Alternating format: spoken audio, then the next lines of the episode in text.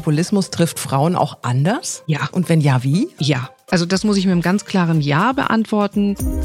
Es gibt persönliche Grenzen, wenn der andere schon einen hochroten Kopf und Schweiß auf der Stirn hat oder bei mir das gleiche ist, ja, dann sollte ich vielleicht mal auch eine Pause machen. In Ortsvereinen haben wir zum Beispiel auch eingeführt, dass wir bei größeren Versammlungen auch mal ein strittiges Thema auf die Agenda setzen, einfach um miteinander ins Gespräch zu kommen, um einen Diskurs zu führen, sich auszutauschen. Eine der Grundvoraussetzungen, um dann miteinander auch Dinge verhandeln zu können und um eine Haltung zu bekommen.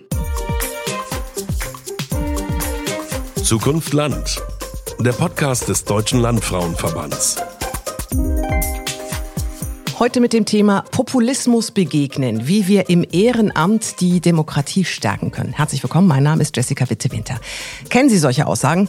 Ach, die bekommen alles in den Rachen geworfen, um uns kümmert sich keiner mehr. Oder Klimawandel? Ach, Klimaveränderung gab es doch schon immer. In dem ein oder anderen Kontext sind wir sicher alle schon mal solchen populistischen Aussagen begegnet. Sie sind nicht nur verallgemeinernd, sondern oft auch inhaltlich völlig falsch. Trotzdem machen sie uns oft einfach nur sprachlos. Mit Dr. Christian Böser von der Universität Augsburg und dem Präsidiumsmitglied Jutta Kulis sprechen wir heute über diesen Populismus und vor allem, wie wir ihn im Alltag besser begegnen können. Erstmal schönen guten Tag, Frau Kulis. Ja, herzlichen Dank und herzliches Willkommen. Und schönen guten Tag auch Dr. Böser. Schön, dass ich dabei sein kann. Wir fangen auch gleich mal mit Ihnen an. Was ist denn eigentlich Populismus? Vielleicht können Sie uns das kurz mal einordnen. Also es gibt ganz viele Definitionen von Populismus. Es gibt eine, die ich sehr gut finde, von Jan-Werner Müller, der sagt, das sind zwei zentrale Merkmale. Zum einen die Ablehnung gegenüber den Eliten, denen da oben, die alles falsch machen. Und zum anderen der Anspruch, dass man selbst für das Volk spricht. Da steckt letztlich so eine arrogante Selbstgerechtigkeit drin. Also zum einen, die da oben machen alles falsch und wir, wir sagen das, was das Volk meint. Und das ist letztlich auch das Gefährliche. Wenn ich mich hinstelle und sage, ich sage, was das Volk meint oder ich sage, was dem gesunden Menschenverstand entspricht, ist jede andere Meinung letztlich etwas gegen das Volk oder etwas gegen den gesunden Menschenverstand. Hm. Und warum spricht uns das so an? Also warum sind wir dafür so anfällig? Die Welt ist kompliziert und Menschen möchten gerne eine einfache Welt, in der sie sich einfach orientieren können. Und Menschen glauben, dass wir es mit Problemen zu tun haben, die wir einfach lösen können. Wir haben es aber vielfach nicht mit Problemen zu tun, sondern mit Dilemmata, mit Spannungsfeldern, die nicht weggehen, egal wie ich mich anstrenge. Es gibt ein ganz einfaches Beispiel. Sparsamkeit, Großzügigkeit, das ist kein Problem, was ich ein für alle Mal lösen kann, sondern das ist ein Dilemma, ein Spannungsfeld, was ich immer aufs Neue ausbalancieren muss. Populisten sprechen uns deswegen an, weil sie sagen, die Welt ist einfach. Glaube mir, wenn du so machst, wie ich sage, wenn du mir folgst, wenn du mich wählst, dann ist alles gut. Das stimmt aber schlicht und ergreifend nicht. Die Welt ist nicht einfach, sondern die Welt ist kompliziert und wir müssen schauen, dass wir eben in dieser komplizierten Welt auch gemeinsam leben können. Und das ist natürlich auch die Antwort darauf, warum es uns so einfach fällt und warum wir dem so leicht verfallen, weil wir Menschen natürlich gerne den einfacheren Weg gehen würden und deshalb natürlich auch dafür dann anfälliger sind. Können Sie uns noch ein paar Beispiele für den Populismus nennen? Vielleicht erst noch ein Gedanke, der für viele ähm, was sehr irritierendes ist. Wir haben es nicht nur mit Populisten um uns herum zu tun, sondern auch mit einem Populisten, einer Populistin in uns selbst. Also das ist wahnsinnig attraktiv zu glauben, ich habe es kapiert. Die anderen müssen es jetzt halt noch lernen. Die brauchen jetzt ein bisschen politische Bildung, die müssen sich den Podcast anhören und danach wissen sie, was richtig ist. Das spricht uns alle an. Und das andere ist, diese Elitenkritik ist auch etwas, was bei ganz vielen Menschen zu finden ist, auch bei uns selbst, nämlich jemand anders ist schuld. Ich kann die Schuld an jemanden anderen delegieren. Das ist auch was sehr reizvolles, weil wenn ich nicht schuldig bin, dann bin ich auch nicht verantwortlich, dann muss ich auch nichts machen. Populismus kann sich letztlich auf jedes Thema beziehen. Für mich ist Populismus arrogante Selbstgerechtigkeit, wenn ich mich hinstelle und sage, es ist so und nur so. Jetzt gibt es natürlich schon auch eine Welt des Faktischen. Also wenn sich jemand hinstellt und sagt, die Erde ist eine Scheibe und ich stelle mich hin, nein, die Erde ist keine Scheibe, dann ist es nicht arrogant und selbstgerecht, sondern das widerspricht einfach der Welt des Faktischen. Bei ganz vielen Punkten, und das war bei der Corona-Pandemie auch sehr deutlich, ist es aber nicht ganz so einfach. Also in der Corona-Pandemie war es nicht immer klar, was ist jetzt die richtige Lösung. Gleichwohl haben sich sehr viele Menschen hingestellt und haben gesagt, das ist richtig, das ist falsch. Und das haben wir auch beim Thema Klimaschutz, das haben wir beim Thema Ukraine, Angriff Russlands auf die Ukraine und wie wir uns da verhalten. Bei jedem Thema kann ich eine sehr klare, dezidierte Meinung vertreten, das ist auch in Ordnung. Aber wenn ich sage, das und nur das ist die Wahrheit und jeder, der das anders sieht, verletzt den gesunden Menschenverstand oder verletzt die Interessen des Volkes, dann habe ich ein Problem. Frau Kulis, Gerade aber doch im ehrenamtlichen Engagement könnte man meinen, da ist eigentlich, also da gibt es eigentlich keinen Populismus, ist doch Ehrenamt, ist doch was Positives. Wo kommt da der Populismus vor? Ja, der kommt ganz oft unterschwellig vor. Also wir erleben zunehmend, dass Frauen sich in Verbänden, Vereinen auch gar nicht mehr unbedingt bereit erklären, eine Führungsrolle innerhalb des Verbandes zu übernehmen, weil der kleinste Fehler kommentiert wird. Also das wird tatsächlich dann in Anführungsstrichen durchs Dorf getragen und es wird bemängelt. Das heißt, wir erleben im ehrenamtlichen Kontext vor allen Dingen Kritik, oft anonym und oft übers Netz, also Hate Speech. Das ist etwas, was im ehrenamtlichen Kontext zugenommen hat, wo wir wirklich aufpassen müssen, ja, und gegen arbeiten müssen. Hm. Sie haben gerade gesagt, es wird durchs Dorf getragen. Ist es, ja, man kennt sich halt auch, ne? Wahrscheinlich, wenn man auf dem Land lebt. Da sind jetzt nicht so viele Menschen. Ist es Vorteil, ist es Nachteil oder ist es tatsächlich auch ein Problem? Nein, der soziale Zusammenhalt innerhalb eines Dorfes, die soziale Kontrolle ist eine andere als in der Stadt. Also anonym geht da kaum. Man kennt sich, man ist oft mit den gleichen Menschen in mehreren Verbänden, Vereinen, in der Kirche, im Elternverband, in der Bürgerstiftung unterwegs und Meinungsführerschaft ist da schnell gemacht und da bedarf es schon ganz, ganz klarer Haltung von einem selber, um sich zu positionieren. Und das heißt ja auch Meinungsbildung und nicht Meinungshaltung. Und tatsächlich sich das zu erarbeiten, eine klare Haltung zu haben, um vielleicht populistischen Äußerungen entgegenzutreten, da gehört schon eine Menge zu. Das heißt, der Populismus trifft Frauen auch anders? Ja. Und wenn ja, wie? Ja. Also das muss ich mit einem ganz klaren Ja beantworten. Ich muss jetzt mal ein Beispiel aus meiner kommunalen Arbeit machen, die ist schon ein bisschen her. Es ging in einem Gremium um eine Veränderung in Richtung Technik. Und die Aussage eines Herrn war, meine Damen hier in der Runde, das wird jetzt technisch kompliziert, sehr komplex, vielleicht hören Sie besonders gut zu. Und das ist natürlich schon tatsächlich eine Äußerung, hm. Da muss man tief Luft holen und wenn man schlagfertig ist, Gott sei Dank bin ich damit einigermaßen gesegnet und konnte dann sagen, naja, dann sind Sie ja genau der Richtige, um diese technischen, komplexen Vorgänge so zu erklären, dass wir sie alle verstehen. Aber das muss man können, das kann man aber tatsächlich trainieren. Und vielleicht noch ein kleiner Schwenk.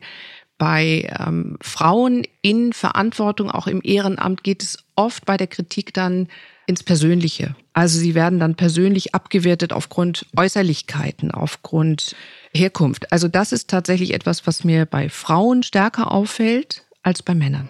Das trifft leider ja auch auf die komplette Gesellschaft zu. Laut einer Leipziger Studie aus dem Jahr 2022 hat jeder dritte Mann und jede fünfte Frau ein antifeministisches Weltbild. Also eine Denkweise gegen Gleichberechtigung und Selbstbestimmung. Alle Frauen sollen ihren Platz kennen und da bitte auch bleiben. Das war Franka Calvano, Gleichstellungsbeauftragte der Stadt Wülfrath, die uns eine Einschätzung zu Populismus aus gleichstellungspolitischer Sicht gegeben hat.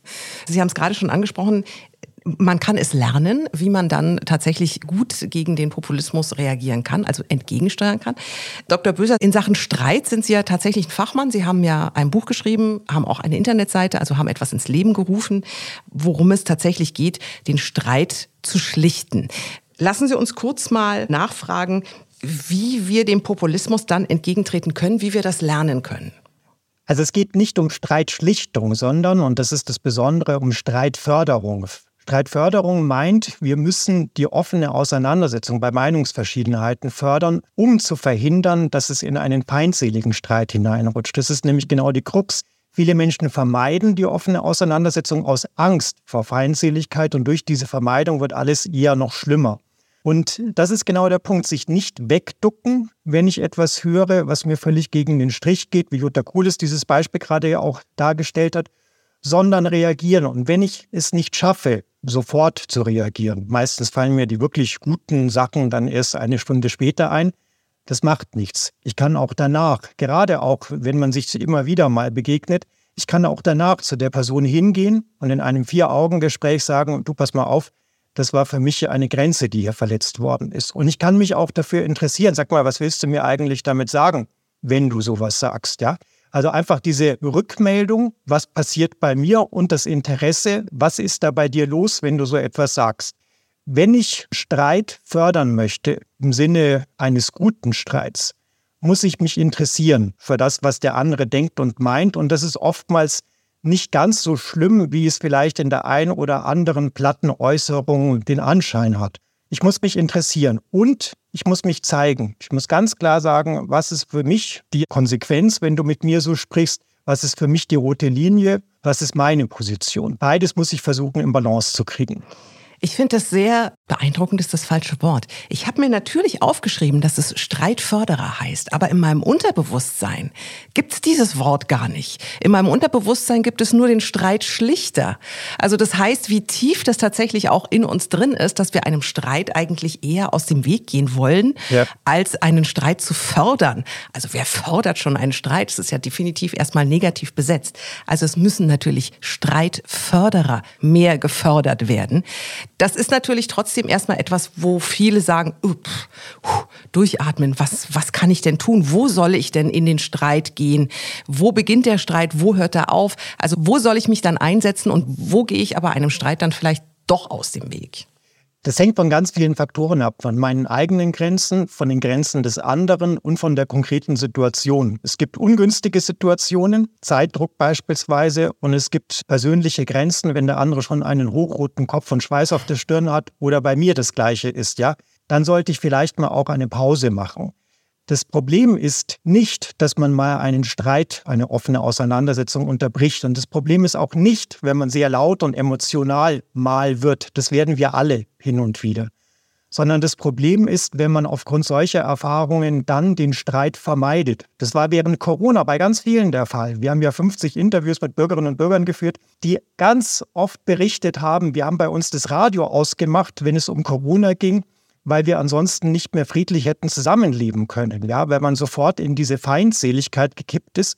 Und dabei kann man auch bei sehr kontroversen Themen durchaus auch ein sehr spannendes, für beide Seiten spannendes Gespräch führen, was nicht dazu führen muss, dass danach alle gleich denken, sondern dass man eine Idee dafür findet, wie können wir miteinander leben, selbst wenn wir hier nicht einer Meinung sind. Und das war gerade auch, wenn ich mit Menschen vom Land zusammengearbeitet habe, immer wieder das ganz Zentrale, auch gerade bei der Corona-Pandemie. Mein Gott, hier hat es Familien, hier hat es ganze Gemeinschaften zerrissen, aber wir müssen doch auch morgen noch zusammenleben.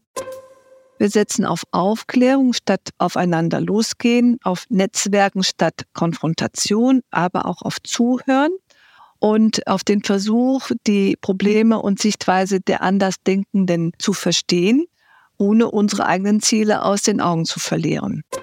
Das war nochmal Franka Calvano. Herr Böser, wann geht auch einfach Zuhören nicht mehr? Also die Frage ist immer, was ist mein Motiv, dass ich einen Streit vermeide? Wenn ich sage, in der konkreten Situation passt es nicht, da spare ich mir meine Energie auf oder es bringt nichts, okay. Wenn ich dann aber den Streit nicht mehr führe aus Angst, dann wird es langsam problematisch, dann schaut sich in mir was auf. Und dann kann ich ja immer noch das zweite, dritte oder zehnte Streitgespräch suchen, um zu schauen, vielleicht komme ich ja mit dem anderen doch ein Stück weit zusammen, zusammen zumindest insofern, dass wir uns einander ernst nehmen und verstehen können. Mhm. Inwieweit können wir da der Radikalisierung dann auch tatsächlich entgegenwirken? Das Problem ist ja, dass sich Menschen vor allem dadurch radikalisieren, dass sie sich zurückziehen in Räume, wo sie nicht mehr die Angst haben müssen, diffamiert zu werden als Nazis, als Populisten, als was auch immer. Ich habe das selber erlebt bei einem Freund, der gesagt hat, er sucht sich jetzt Kreise, wo er mal genau das sagen kann, was er immer denkt, ohne gleich unter Generalverdacht gestellt zu werden. Dann habe ich gesagt, bitte lass das, du darfst jederzeit mit mir streiten, haben wir auch sehr viel gemacht. Das ist wesentlich besser, als wenn wir den Diskurs vermeiden. Also das ist genau die Problematik. Viele sagen, nee, da habe ich jetzt keine Lust mehr darauf oder nee, das bringt ja sowieso nichts. Übrigens, die Andersdenkenden genauso. Ja, also wenn wir uns wieder Beispiel Corona-Pandemie anschauen, wie man sich wechselseitig bezeichnet hat, das habe ich auch zum Teil aus den Interviews gelernt. Es gibt auf der einen Seite die Zeugen Coronas, die Systemlinge, die alles mitgemacht haben und auf der anderen Seite die Corona-Schwurbler oder die Aluhutträger, die hier auf diese Querdenker-Demonstrationen gegangen sind. Da ist ganz viel Abfälligkeit auch drin. Und wenn Menschen genügend Feindseligkeit erlebt haben, ziehen sie sich zurück in den Raum, wo die Leute so denken wie sie. Da können sie offen und frei sprechen, da klatscht man sich gegenseitig auf die Schulter. Wir haben es kapiert, wir haben recht, die anderen sind blöd. Und damit sind wir genau bei dieser arroganten Selbstgerechtigkeit, die ja ein Wesensmerkmal vom Populismus ist. Mhm. Sie haben schon angesprochen, wie man lernen kann, in einen guten Streit hineinzugehen, in ein gutes Gespräch, nämlich indem man sich tatsächlich für den anderen interessiert, also für die Meinung des anderen. Wir werden jetzt mit Sicherheit in diesem Podcast nicht alles lernen können, wie wir tatsächlich gute Streitförderer werden, aber vielleicht können Sie uns noch so zwei, drei Tools an die Hand geben, was man vielleicht in der Gesprächsführung noch beachten kann. Also das Zentrale ist, ich muss die Balance finden zwischen Nachfragen, Fragen stellen. Wieso, weshalb, warum? Offene Fragen, um besser zu verstehen, worum geht es dem anderen. Das Beispiel von Jutta Kuhl ist, wenn da ein Mann sagt, da sollen jetzt aber mal die Frauen ganz besonders genau hinhören.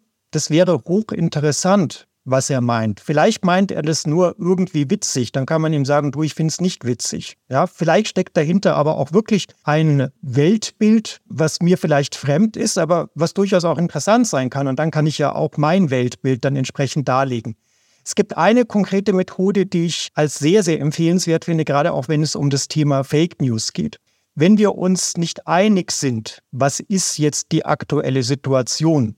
Beispielsweise haben wir eine Islamisierung unserer Gesellschaft. Und dann gibt es welche, die sagen, ja, die haben wir, und andere sagen, nein, die haben wir nicht. Dann kann ich mal fragen, worum geht es eigentlich? Ich gehe auf die Zielfrage. Und dann ist man vielleicht sich sogar einig, dass man sicherstellen will, dass man auch morgen noch in einer freien Gesellschaft lebt, wo jeder glauben kann, was er mag, wo Frauen anziehen können, was sie wollen und wo die Grundrechte gelten und wo Religionsfreiheit gilt und wo keiner diskriminiert wird. Und wenn ich diesen Konsens habe, kann ich fragen, okay, was machen wir jetzt da?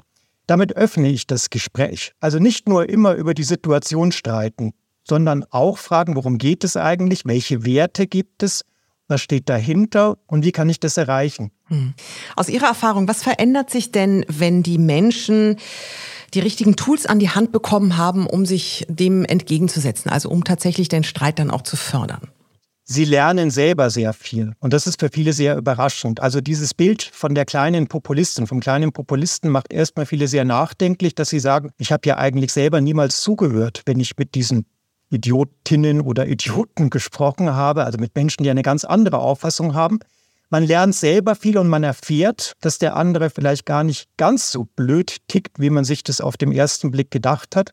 Und man kriegt mit, dass der andere auf einmal auch zuhört, dass da etwas passiert und dass auf einmal ein interessantes Gespräch stattfindet, wo man nicht zwingend am Ende eine Meinung haben muss, gar nicht, sondern wo man am Ende sagt, das war jetzt interessant, da haben wir beide was gelernt. Ja, und dann kann man ja auch weiter darüber nachdenken. Also diese Frage, was erwarte ich eigentlich von einem Streit? Das ist ja übrigens auch, was erwarte ich von der Demokratie? Wenn ich von der Demokratie erwarte, alles muss so sein, wie ich es will, dann habe ich das nicht verstanden, worum es in der Demokratie geht. Und wir sind ja lernfähig, jetzt uns mit dem Thema Populismus, mit der Populistin in uns selber und mit Gesprächsführung zu beschäftigen. Ich glaube allerdings, dass das sehr, sehr sinnvoll ist, damit in jungen Jahren zu beginnen, Sprachfähigkeit auszubilden, Argumentationsfähigkeit und aber auch zuhören. Und das ist etwas, was wirklich auch schon in Schule als Kompetenz vermittelt werden muss. Und da haben wir, glaube ich, als Gesellschaft einen Bildungsauftrag, den wir dort auch unbedingt verankern sollten. Politische Bilder und Medienpädagogik müssen hier Hand in Hand gehen und früh ansetzen. Wir alle begegnen vielen falschen und populistischen Inhalten im Internet. Diese verbreiten sich besonders schnell, daher ist es sehr wichtig, präventiv vorzugehen. Bereits im Jugendalter müssen wir lernen, solche Inhalte zu dekonstruieren und zu reflektieren. Das war Frau Dr. Anna Soesdorf. Sie ist Kommunikations- und Medienwissenschaftlerin. Frau Kuhles, als Verband, der sich politisch engagiert, was kann ein Bundesverband da überhaupt tun? Also eine ganze Menge. Ich würde das gerne mal in drei Teilbereiche unterteilen. Ähm, das eine ist die Themensetzung, das zweite ist Expertise vermitteln und das dritte ist Vorbilder schaffen. Und fangen wir mal mit der Themensetzung an. Wir haben schon 2019 in einem Fachausschuss sehr intensiv diskutiert über das Thema Toleranz und Demokratie und ein soziales Miteinander, gerade im ländlichen Raum. Wir haben das Thema auf die Tagesordnung gesetzt. Wir haben einen Fachausschuss dazu gehabt. Und daraus entstanden sind unter anderem bundesweite Aktionstage. Landfrauen zeigen Flagge für eben Demokratie, Toleranz und soziales Miteinander. Das hat in den Verband ganz, ganz viel ähm, ausgestrahlt, sich mit dem Thema überhaupt mal zu befassen. Also die kleine Populistin in mir selber und wie gehen wir mit Populismus um? Das hat sehr, sehr viel zu Gesprächsstoff innerhalb des Landfrauenverbandes geführt und auch dazu geführt, dass diese Bubble, in der wir uns natürlich auch bewegen, auch aufgeweicht wurde. Also tatsächlich eine Vernetzung stattgefunden hat zu anderen Verbänden und Vereinen. Das ist das eine. Das zweite war für uns als Bundesvorstand dann, ja gut, jetzt haben wir das Thema auf der Agenda und wir haben Handwerkszeug, was wir anwenden können. Wie schaffen wir jetzt Expertise für Verbände, für Vorstände und für das einzelne Mitglied? Und da haben wir Argumentationstrainings gefördert, online und in Präsenz. Das ist in einigen Landesverbänden zusätzlich noch aufgenommen worden. Es sind Trainings gemacht worden. Ich glaube, das hat richtig gut funktioniert. Zusätzlich ist eine Schriftenreihe aufgesetzt worden, Argumentationsratgeber und was heißt denn Demokratie im Verein? Wie leben wir das denn? Wie transparent sind wir in unseren Entscheidungsfindungen? In den Vereinen, die wir ja als Orte der gelebten Demokratie ansehen, Demokratieschulen. Aber sind wir so transparent und so demokratisch, wie wir uns das vornehmen? Es sind Workshops durchgeführt worden. Also das Thema hat uns lange nicht nur beschäftigt, es hat auch tatsächlich Wirkung gezeigt. In Ortsvereinen haben wir zum Beispiel auch eingeführt, dass wir bei größeren Versammlungen auch mal ein strittiges Thema auf die Agenda setzen, einfach um miteinander ins Gespräch zu kommen, um einen Diskurs zu führen sich auszutauschen, eine der Grundvoraussetzungen, um dann miteinander auch Dinge verhandeln zu können und um eine Haltung zu bekommen. Und der dritte Baustein ist tatsächlich Vorbilder schaffen. Und jetzt komme ich mal zu dem Programm Mehr Frauen in die Kommunalpolitik, was der Deutsche Landfrauenverband mit der EAF ja gemeinsam über drei Jahre, über einen Projektzeitraum hat. Frauen stärken, diesen Frauen Mut machen, in die Kommunalpolitik zu gehen, in Gremien zu gehen, dort tatsächlich Verantwortung zu übernehmen, sich auseinanderzusetzen, allerdings auch mit möglichen Diskriminierungen, mit Anfeindungen, auch mit Rückschlägen. Das ist, glaube ich, was ganz, ganz Wichtiges, dass wir zeigen, die Frauen können das. Natürlich, wir sind 50 Prozent in dieser Gesellschaft und natürlich ist es völlig logisch, dass wir eigentlich auch 50 Prozent der politischen Gremien besetzen sollten. Und da brauchen tatsächlich Frauen noch Handreichung, die brauchen Mut und sie brauchen Vorbilder. Und dafür steht der Deutsche Landfrauenverband, das auch entsprechend auf den Weg zu bringen. Und wie können die Landfrauen und die Frauen in politischen Funktionen auf den Populismus reagieren, Ihrer Meinung nach? Ich glaube, da haben wir ein ganz aktuelles Beispiel. Im Moment, Frau Bendkempe hat eine Videobotschaft gemacht, jetzt gerade zu den aktuellen Protesten, die im Berufsstand, im landwirtschaftlichen Berufsstand vonstatten gehen und ganz klar Stellung bezogen, dass diese Proteste absolut legitim sind, wenn sie demokratisch, friedlich durchgeführt werden, aber eine ganz klare Grenze gezogen hat zu Unterwanderungsversuchen. Also dies Gesicht zeigen und Haltung zeigen und das Äußern. Ich glaube, das ist etwas ganz, ganz Wichtiges.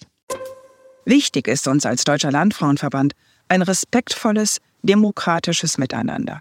Lassen wir uns nicht vor den Karren derer spannen, die unsere friedlichen Proteste nutzen, um Ängste zu schüren und die mit Gewalt und Randale unseren starken Einsatz und unsere Demokratie diskreditieren.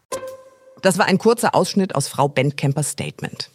Das ist ganz gut, dass Sie das gerade angesprochen haben, weil natürlich gibt es dann auch irgendwann mal für jeden Einzelnen Grenzen. Also wo denken Sie, wann hat ein Gespräch dann einfach keinen Sinn mehr? Also obwohl man es auch gerne hätte, aber irgendwann ist dann einfach mal Feierabend. Ich musste eben so schmunzeln, als Herr Böser zu Recht angeführt hat, ins Gespräch gehen, bis der andere dann hochroten Kopf hat oder man einfach merkt, man kommt mit Argumenten nicht weiter oder man schafft es emotional nicht mehr. Ich glaube, das haben wir auch alle schon erlebt, dass bei aller Bereitschaft, sich auch auf das Gegenüber einzustellen und das auszutauschen, wenn es persönlich beleidigend wird, wenn es droht, handgreiflich zu werden, wenn ja, wenn die eigene Grenze erreicht wird, man sagt, boah, weiß ich jetzt nicht mehr weiter, dann zu sagen, stopp aber auch zu sagen, vielleicht nehme ich das Gespräch morgen nochmal auf. Wirklich auch zu signalisieren, ich würde mich da gern mit dir nochmal weiter drüber austauschen. Im Moment bin ich einfach so alle und so platt von deinen ja, Gesprächsmethoden, da komme ich nicht weiter. Bitte lass uns den Faden nochmal aufnehmen. Also ich würde tatsächlich auch immer nochmal eine Brücke bauen zu künftigen Gesprächen. Aber auch hier gilt, glaube ich, Eigenschutz ganz nach vorne zu stellen, wenn es zu schwierig wird, wenn es zu komplex wird, wenn es zu belastend wird dann ist da eine Grenze, keine Diskussion bis zum bitteren Ende. Das macht keinen Sinn für beide Seiten nicht. Zum Schluss noch ein Tipp für unsere Zuhörerinnen. Da ist es auch wieder. Zuhörer und Zuhörerinnen. Äh, was ist der erste Schritt? Also womit soll ich beginnen, wenn ich mich für die Demokratie stark mache und dem Populismus entgegenwirken möchte? Dr. Böser, bitte.